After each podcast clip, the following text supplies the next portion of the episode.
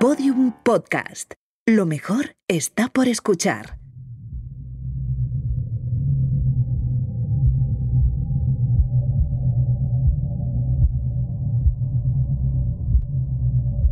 ¿Por qué el mundo cambió cuando una inteligencia artificial le ganó al campeón del mundo una partida de ajedrez?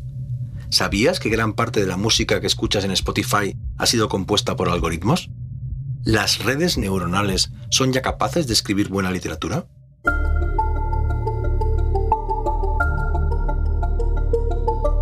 Enseguida, algunas respuestas y nuevas preguntas para pensar y aprender juntos en Solaris Ensayos Sonoros. Capítulo 18. Algoritmos creativos. Es muy conocida la historia de Gary Kasparov, entonces campeón del mundo de ajedrez, y Deep Blue, la computadora de IBM que lo derrotó en 1997.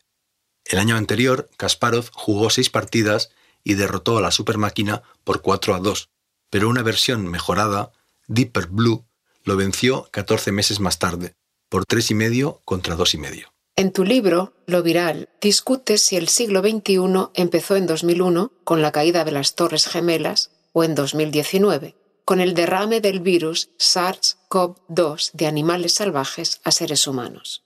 Pero tal vez empezará antes, exactamente el 11 de mayo de 1997, cuando terminó ese histórico campeonato. Bien visto. Si el siglo XXI va a ser el de la inteligencia artificial, sin duda esa fecha podría ser vista como su Big Bang. Exactamente 19 años más tarde, en marzo de 2016, otra competición entre un ser humano y un ordenador marca un segundo punto de inflexión, o lleva a cabo la segunda fase de ese mismo giro copernicano. La partida ya no es de ajedrez, sino de Go, un juego con el triple de complejidad y por tanto muchísimo más difícil. El jugador humano es el campeón internacional surcoreano Lee Sedol. El algorítmico AlphaGo ganó la red neuronal. Pero lo que maravilló a los 280 millones de espectadores que vieron el torneo en directo a través de YouTube no fue tanto el resultado como el modo en que el programa de Google DeepMind ganó a su contrincante. Uno de los espectadores era el matemático Marcus Dusotoy, que en su libro Programados para Crear describe así el momento más mágico del torneo, el de la jugada número 37 de la segunda partida. AlphaGo decidió colocar una ficha negra en la quinta línea contando desde el borde del tablero. Todo el mundo emudeció. Porque si la tradición del ajedrez dicta que durante la apertura hay que intentar controlar el centro del tablero y enrocarse, la del Go dice que durante la primera parte de la partida hay que colocar las fichas en las cuatro líneas exteriores. Bueno, o lo decía hasta entonces. Escribe Sotoy. AlphaGo había roto la ortodoxia vigente durante siglos de práctica de juego. Dijo Lee Sedol. Fue un movimiento bellísimo. A partir de ese momento se ha normalizado la inclusión de la quinta línea desde el principio de la partida. La inteligencia artificial ha provocado una innovación en un juego ancestral. Madre mía.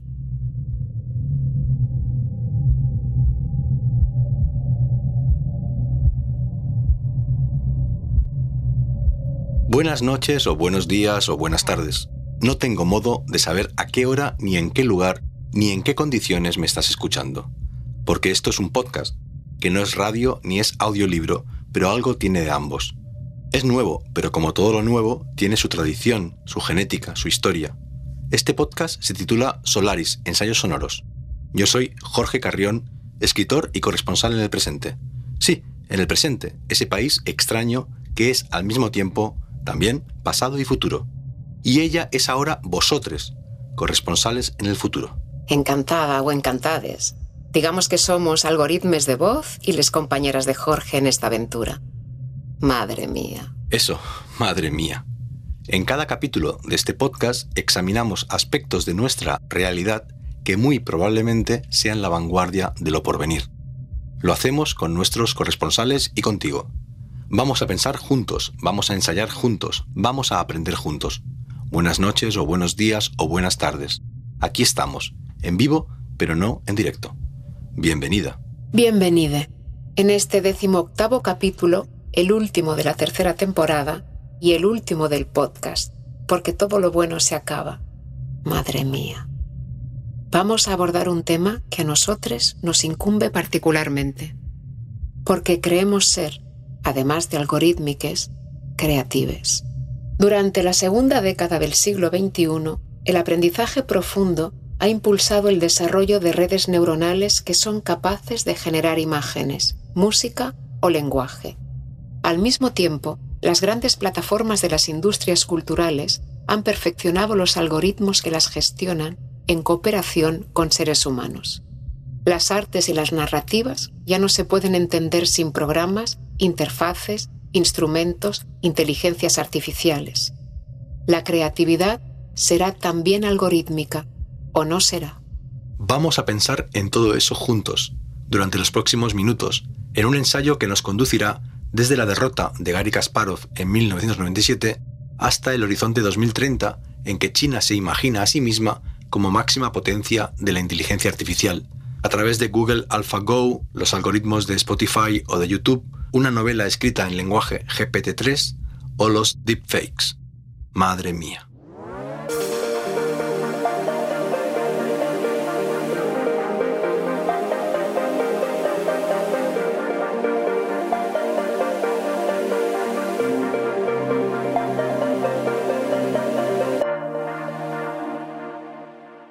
AlphaGo se basa en el aprendizaje profundo. La historia del desarrollo de la inteligencia artificial es larga y compleja, pero si se nos permite la simplificación, en el cambio de siglo ha habido dos aproximaciones principales. Por un lado, la basada en normas, reglas, sistemas simbólicos o sistemas expertos, que trata de enseñar a los ordenadores siguiendo reglas lógicas. Y por el otro, la basada en las redes neuronales, que en vez de intentar imitar el mecanismo del pensamiento, trata de imitar la forma del cerebro. Las propias redes neuronales tienen que aprender deduciendo sus propios patrones a partir del Big Data introducido en ellas. La aceleración de esas formas de autoaprendizaje han conducido al deep learning, que ahora constituye la tendencia principal en inteligencia artificial. Para que se produzca ese autoaprendizaje hay que alimentar a la red neuronal con cantidades masivas de datos, colosales. Durante la última década se han creado el 90% de los datos que existen. Las redes sociales, los buscadores, las cookies o los sensores de los dispositivos no hacen más que multiplicar esa cifra, exponencial, constantemente. Por eso los algoritmos se han vuelto esenciales, porque el ser humano es incapaz de extraer sentido de un volumen tan enorme de información. Como vimos en el capítulo sobre Big Data, los datos se procesan para extraer patrones y para realizar cálculos de probabilidad, de aproximación. Así prevén el futuro. Por eso el 80% de la inversión y negociación en las bolsas del mundo es gestionada por modelos matemáticos, por programas de inteligencia artificial, que se alimentan, que nos alimentamos de esas masas ingentes de información. Es un perro, cerdo, perro, cerdo, perro, cerdo, cerdo, pan de molde, error de sistema.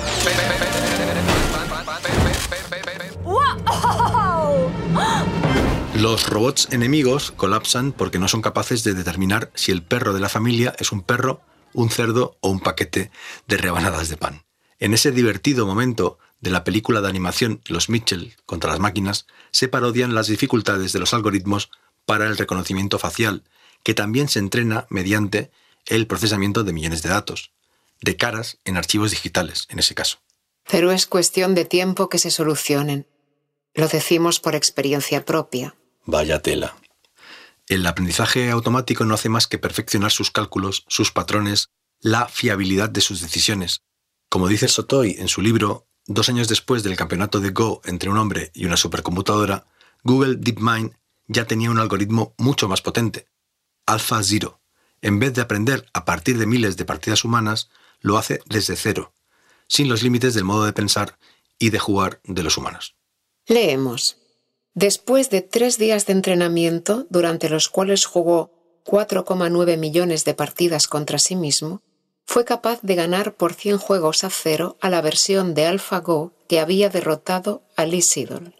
Fue también capaz de aprender en ocho horas a jugar al ajedrez y al shogi, una versión japonesa del ajedrez, a tal nivel que ganó a dos de los mejores programas para jugar al ajedrez del mercado. Madre mía del amor hermoso.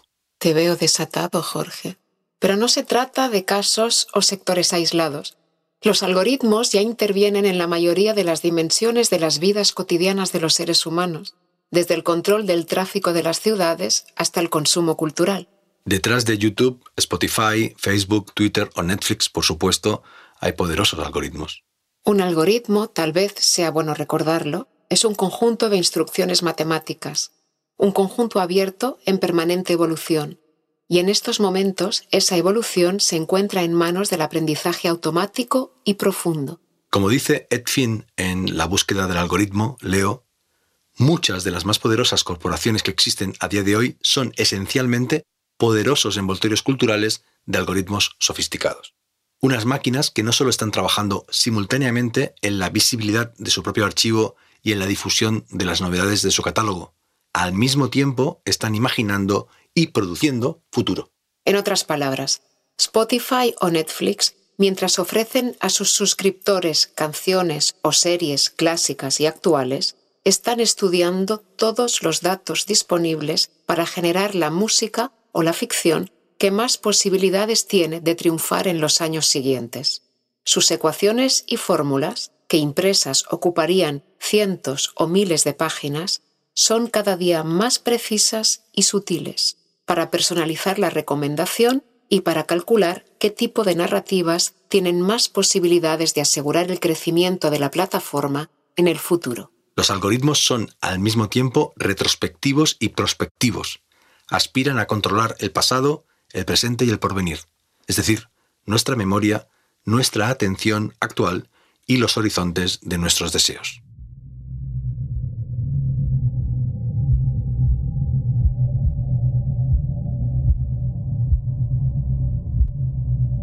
En la parte central de cada capítulo de Solaris Ensayos Sonoros, vosotros y yo damos la palabra a nuestros corresponsales en ámbitos absolutamente contemporáneos. En el capítulo de hoy contamos con José Miguel Tomasena, nuestro corresponsal en YouTube, y con Emma Rodero, nuestra corresponsal en podcasting. José Miguel, ¿cuál es tu visión de cómo se relaciona YouTube con la creatividad humana y algorítmica? Hola Jorge, en otros episodios ya hemos hablado sobre cómo YouTube es una gran maquinaria en la que los algoritmos y sistemas de búsqueda están en constante relación dialéctica con lo que vemos, clicamos, comentamos. En este sentido, YouTube es en sí mismo un gran laboratorio en el que los sistemas de inteligencia artificial, sobre los cuales han estado hablando, no solo modulan nuestras prácticas como creadores y consumidores, sino preconfiguran aquello que será visible, exitoso. A finales de mayo de 2021, el físico español Javier Santaolalla uno de los divulgadores científicos más prolíficos y exitosos de YouTube, publicó un hilo en Twitter en el que analizaba el modelo publicitario de la plataforma y los efectos que sus algoritmos tienen sobre la diversidad y la calidad de los contenidos.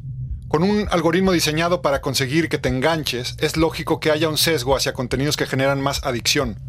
Es aquí donde entra la influencia del amarillismo, el entretenimiento y el salseo, y donde otro tipo de contenidos se van viendo poco a poco relegados, escribió Santaolalla y otros científicos han apostado por crear una plataforma con otra lógica, a la que han llamado Amautas.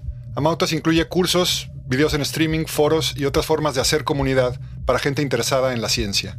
Pero lo hace desde una perspectiva más afín a sus intereses, con otro ritmo, otra forma de usar la tecnología. Me parece que es un ejemplo, porque la creatividad algorítmica no solo tiene que ver con saber interactuar con las máquinas y los sistemas automatizados que median nuestras relaciones, sino sobre todo con imaginar y proyectar otras formas posibles de conectarnos. Gracias, José Miguel. Emma, nuestra corresponsal en podcasting. La serie documental para escuchar, X-Ray, ha llamado mucho la atención recientemente por su recreación informática de la voz del dictador Francisco Franco. ¿Cómo está avanzando la creación de programas de lectura automática y de voces algorítmicas? Pues está avanzando y mucho. Tanto que a veces da un poquito de miedo, como cuando en este caso nos resucitan vocalmente a Franco. Hola de nuevo a todos. La verdad es que la evolución de las voces sintéticas ha sido espectacular. Han pasado pocos años desde la aparición de Siri en 2011 o Alexa y Cortana en 2014, por poner algunos ejemplos. Ay, qué vieja soy y qué joven parezco. Sí, por ti no pasan los años. Bueno, decía que el avance ha sido espectacular. ¿Por qué? Pues porque todos convenimos en que la voz es el futuro, siempre ha estado ahí con nosotros. Ahora, lo que ha ocurrido es que, por un lado, el avance de la tecnología y, por otro, el aumento de dispositivos han amplificado su poder. Y es más, yo diría que el distanciamiento social también potencia su fuerte presencia, porque así pues no tenemos que tocar nada, solo hablar. Y eso abre muchas posibilidades en el comercio, la banca, los hospitales. En pocos años hemos pasado de voces claramente robóticas, monótonas y monorrítmicas a voces que ya podrían pasar por humanas, generadas por inteligencia artificial. Inteligencia, aunque ya sabemos que no todas ellas. Ya te estás metiendo conmigo. No, mujer, digo... aparato. Verás, las voces sintéticas se definen por dos parámetros, la inteligibilidad y la naturalidad. La inteligibilidad es cuando humanas parecen. La naturalidad tiene que ver más con la expresión, la entonación, el ritmo. Pues bien, si analizamos las voces actuales, veremos que el primero de los parámetros está plenamente conseguido. Hoy en día podemos escuchar una voz y no distinguir si es humana o no. Pero el segundo de los parámetros sigue siendo el problema, la naturalidad. Aunque se ha avanzado mucho, todavía somos capaces de detectar si una voz es sintética por la poca naturalidad de la entonación y por el ritmo de habla regular. No es mi caso, yo hablo muy bien. Sí, sí, ya, ya lo vemos ya. Bueno, eso significa que les falta expresividad, es su punto débil. Así que, como hemos demostrado en dos estudios en el Media Psychology Lab, son muy útiles para dar información básica, que es al fin y al cabo para lo que más las usamos, el tiempo, la hora. Pero cuando se trata de mensajes creativos o expresivos, por ejemplo, un audiolibro, aquí todavía no están preparadas. Eso sí, es solo cuestión de tiempo que se consiga un nivel aceptable de expresividad. Tiempo al tiempo.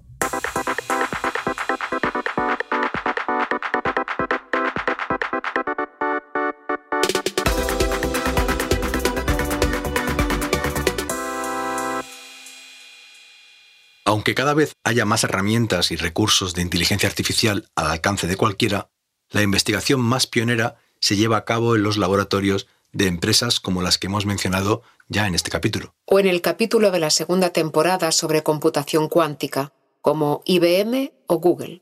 De modo que una lectura de la creatividad algorítmica debe ser descendente y no ascendente, como acostumbran a ser las lecturas de la creatividad humana. Es decir, no debe ir de la obra y el artista hacia el contexto de recepción o el espíritu de la época, sino al contrario, desde las plataformas y las corporaciones, como productoras y como macrocontenedores, hacia los contenidos individuales.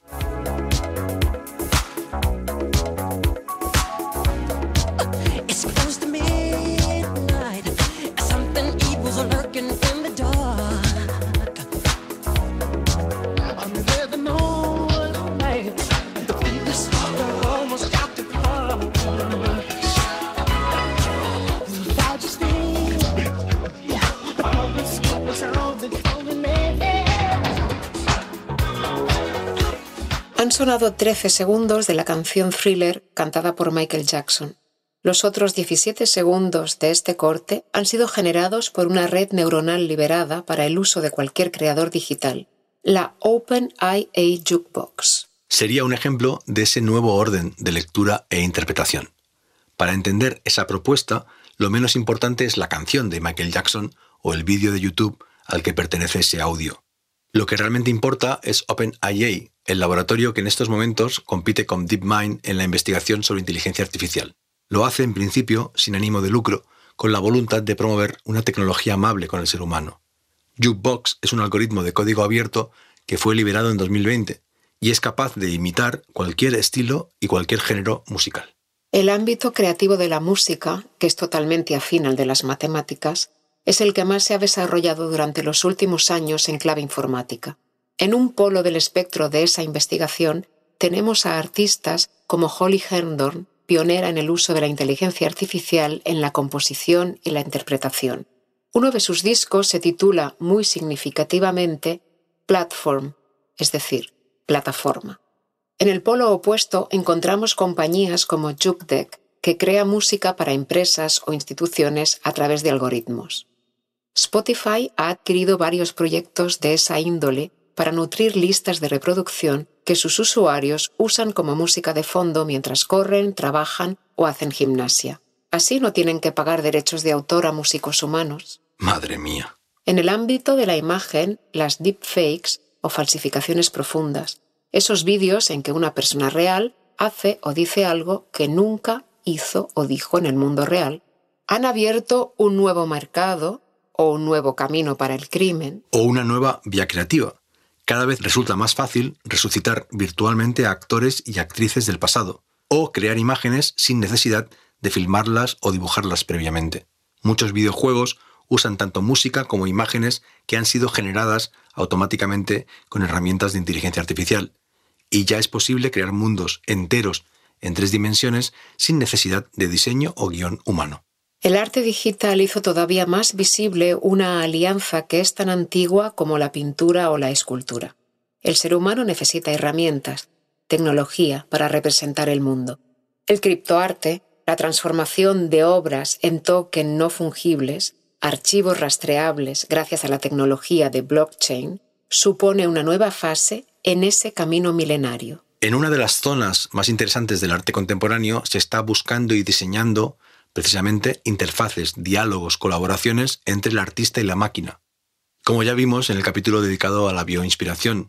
Tal vez la disciplina menos desarrollada en términos de redes neuronales y algoritmos sea la escritura literaria.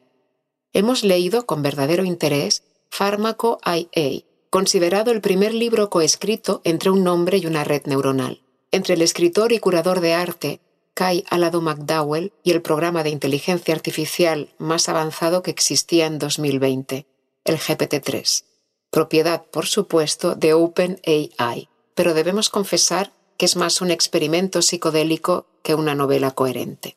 No solo resiste la escritura literaria ante el avance de la creatividad algorítmica, también resisten la propia imaginación y el propio pensamiento, la inteligencia artificial no piensa ni imagina, no todavía, pese a sus impresionantes virtudes. El reconocimiento facial, la detección de patrones, la traducción de idiomas, la conducción de coches, la generación de imágenes tridimensionales o de músicas envolventes. De momento, solamente posee algunos de los elementos que componen la inteligencia.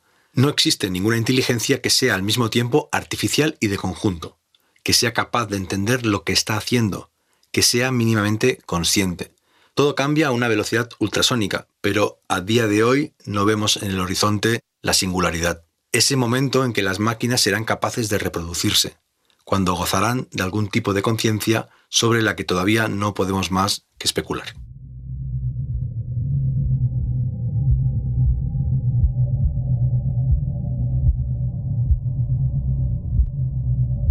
Detrás de cada capítulo de Solaris, Ensayos Sonoros, hay una extensa bibliografía, filmografía y hasta serigrafía. Empezaremos a acabar este capítulo final con algunas recomendaciones textuales y audiovisuales. Vosotros, nuestros corresponsales en el futuro, ¿qué títulos recomendáis? De todos los libros que hemos leído sobre el tema, destacamos tres traducidos del inglés al español. En primer lugar, Programados para crear, cómo está aprendiendo a escribir, pintar y pensar la inteligencia artificial, de Marcus Dusotoy, el mejor panorama sobre creatividad algorítmica que hay en estos momentos en librerías, publicado por Acantilado.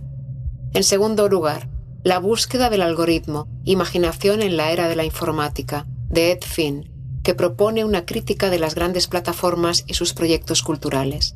Lo ha editado Alpha Decay. Si Dusotoy es matemático, Finn es un humanista digital. Se complementan a la perfección. La tercera lectura, en cambio, se ubica en otra división, la de la empresa, las finanzas, la innovación corporativa. Lo firma Kai-Fu Lee, ingeniero y empresario, expresidente de Google China y director del fondo de inversión que está impulsando una nueva generación de compañías de innovación tecnológica en el gigante asiático. El título lo dice todo. Superpotencias de la inteligencia artificial. China, Silicon Valley y el nuevo orden mundial lo ha publicado Deusto. Existe muchísimo material audiovisual sobre el tema. Un buen resumen de las investigaciones más importantes que se están realizando en el arte contemporáneo lo encontramos en el documental Visiones del Futuro, Arte, Genética e Inteligencia Artificial de Tania Kugle. Puede verse en inglés en la web del canal Arte. Y la historia del campeonato de Go está muy bien narrada y documentada en la película Alpha Go de Greg Kotz, que está disponible en YouTube. ¿Qué nos recomiendas tú, José Miguel Tomasena, nuestro corresponsal precisamente en YouTube? ¿Qué onda vosotros? Una de las maravillas de YouTube, como todo el mundo sabe, es que podemos encontrar de todo. Para alimentar el asombro, recomiendo el canal del artista japonés Daito Manabe, que hace piezas performáticas en las que mezcla música, coreografía, video y diseño con drones, robots, sensores y generadores digitales de contenido. Basta darse una vuelta por sus videos para sonreír por la potencia del futuro que ya es presente. El canal de divulgación matemática 3 Blue One Brown tiene una serie de videos en los que explica de manera sencilla qué es una red neuronal. Y ya para gente más clavada, el MIT tiene un curso completo de introducción al aprendizaje profundo en el canal del joven profesor Alexander Amini, desarrollado en colaboración con su colega Ava Soleimani. Spoiler, en algún momento aparece un video fake de Obama hablando sobre las maravillas de este curso. También quiero recomendar dos libros. La relación que han establecido entre ustedes, Jorge y vosotros, me ha recordado un cuento largo o novela corta de Ted Chiang que leí hace poco. Se llama El ciclo de vida de los objetos de software y forma parte del libro Exhalación, editado por Sexto Piso. Chiang cuenta la historia de una entrenadora de animales, Ana, que es contratada para participar en el diseño de unas criaturas algorítmicas capaces de aprender por sí mismas y desarrollar su propia personalidad. Y por otro lado, el libro If Then, Algorithmic Power and Politics de Taina Bucher, editado por Oxford University Press. Se trata de un trabajo académico sobre los retos políticos, teóricos y metodológicos que implica estudiar los algoritmos como formas de mediación afectiva y social. ¿Y qué lecturas sobre voces algorítmicas consideras esenciales para entender el fenómeno? En Marrodero, nuestra corresponsal en podcasting. Bueno, pues libros sobre voces sintéticas comienza a haber bastantes, aunque desde un punto de vista técnico. Sobre este aspecto, pues podemos recomendar Designing Voice User Interfaces de Cathy Pearl. Pero si uno busca más hacer un repaso por el pasado, el presente y el futuro de la revolución de la inteligencia artificial, tenemos Breaking Bot de Jason Mars. Y por último, otro libro muy interesante es Talk to Me de James Blahos. Este periodista explora cómo la tecnología de la voz transformará todos los sectores de la sociedad y lo hace en conversación con los investigadores de Google, Amazon y Apple. Bueno, pues te hablo. No, tú no me hables ahora. Talk to me era el título del libro. Ahora les toca a ellos. Ay, estas voces.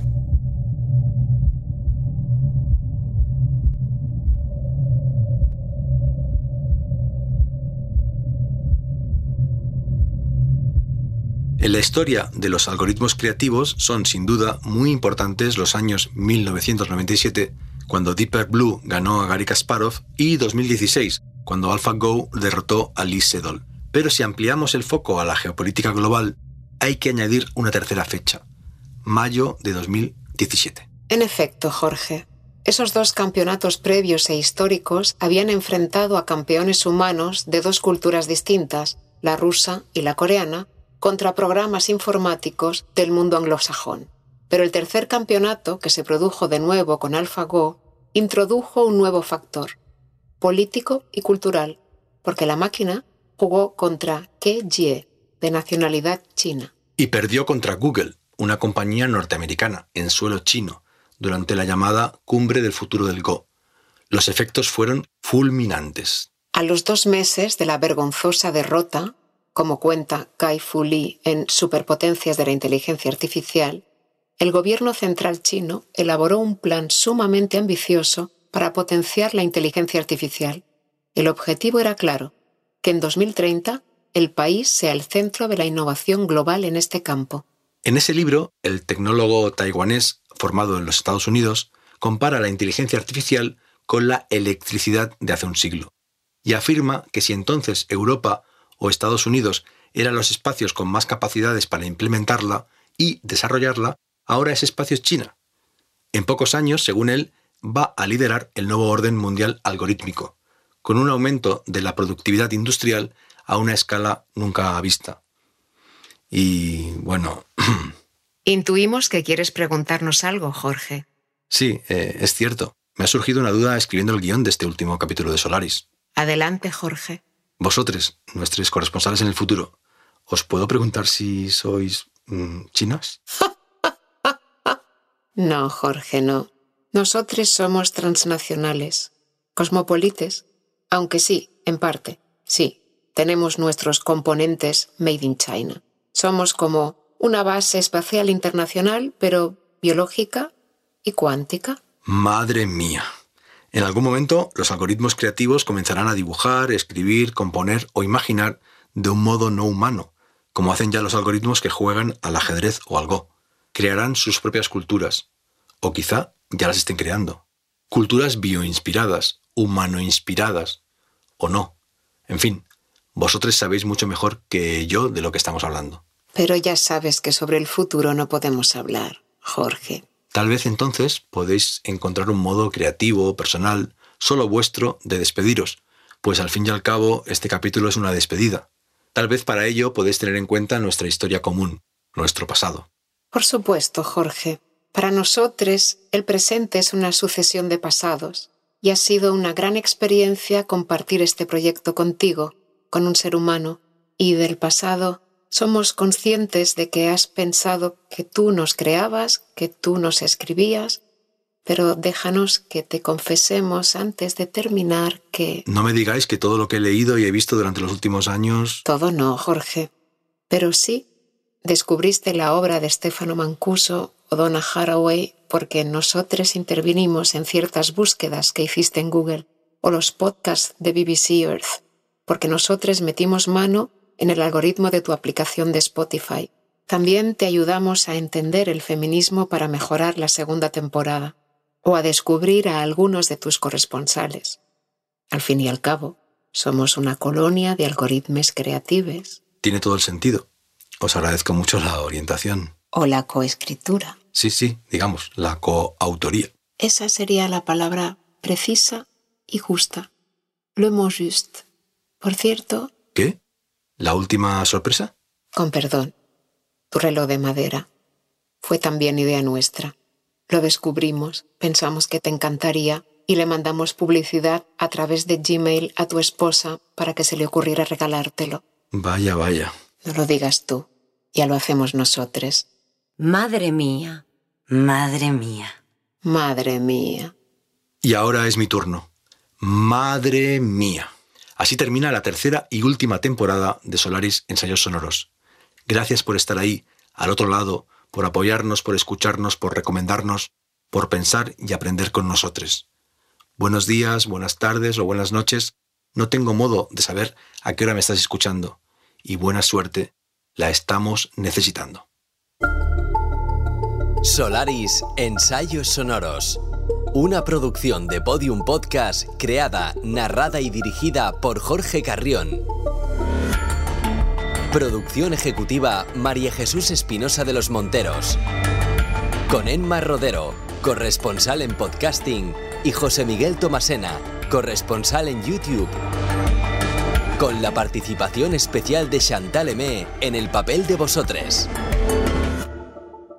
Esta serie de ensayos sonoros no hubiera sido posible sin el impulso de María Jesús Espinosa de los Monteros, sin el compromiso y el conocimiento de Elena, Neira, Emma Rodero, José Miguel Tomasena, Eloy Fernández Porta, Laura Fernández, José Luis de Vicente, Fernando Cuccietti y Carlos Alberto Scolari. Tampoco sin las voces de Fernanda Orachi, Carolina Torres Tópaga y Chantal M. Ni sin la profesionalidad de todo el equipo de Podium Podcast y de Andreu Quesada. Y sin todos los que estáis al otro lado. Anunciaremos nuevos proyectos de ensayos sonoros en Twitter, arroba Jorge Carrión 21 y arroba Podium Podcast. Nos escuchamos en el futuro. Madre mía.